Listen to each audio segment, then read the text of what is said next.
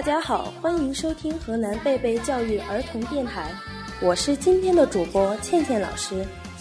大家好，我是今天的小主播林明熙小朋友。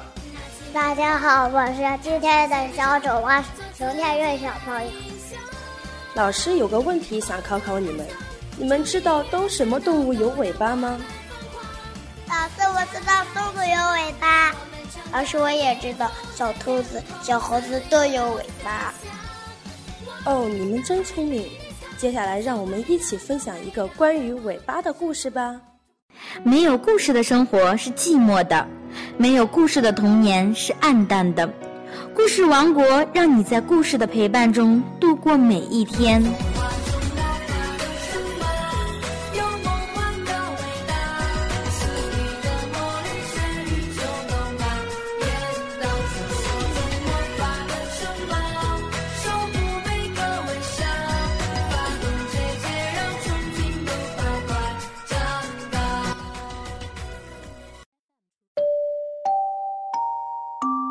有一天，松鼠从松树上跳下来，到小溪边喝水。灰兔从草丛中钻出来，也到小溪边喝水。松鼠一边摆动着毛茸茸的大尾巴，一边对灰兔说：“看我的尾巴多么长，多么漂亮！这是世界上最好的尾巴。看看你的尾巴又短又长，我真的为你难过。”灰兔不屑一顾地看了一眼松鼠，冷冷地说：“长尾巴有什么好？我觉得你的尾巴像一个累赘。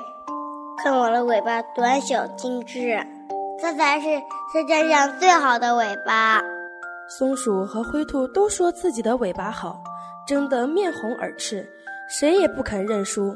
金丝猴从小溪边经过，听了松鼠和灰兔的争论，走了过去说。松鼠睡觉时可以把长尾巴像被子一样盖在身上，在树上跳来跳去时，还可以起到平衡作用，其实是条好尾巴。松鼠笑着对灰兔说：“你看，金丝猴也也说我的尾巴好。”金丝猴说：“我的话还没说完呢。”灰兔常常为了躲避狼的追杀而拼命奔跑。尾巴短小，行动起来十分方便。我觉得它的尾巴也很好。灰兔对松鼠说：“你看，金丝猴也说我的尾巴好。”金丝猴语重心长地说：“如果把你们的尾巴互相换一下，那会出现什么情况呢？”松鼠如果没有了尾巴，生活就很不方便。灰兔拖着长长的尾巴，行动起来更不方便，很容易被狼抓住。你们的尾巴都很适合你们自己，但千万不可自以为是、狂妄自大、瞧不起别人，用自己的标准去衡量别人，那是很荒谬的。小朋友们，尺有所短，寸有所长，适合自己就是最好的。今天的故事讲完了。欢迎收听河南贝贝教育儿童电台，我是今天的主播倩倩老师。我是今天的小主播熊天瑞小朋友。我是今天的小主播赵文熙小朋友。我是今天的小主播林林熙小朋友。我们下期再见。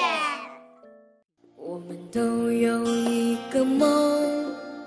希望可以把它实现，就算会是有风有雨，也无悔无怨。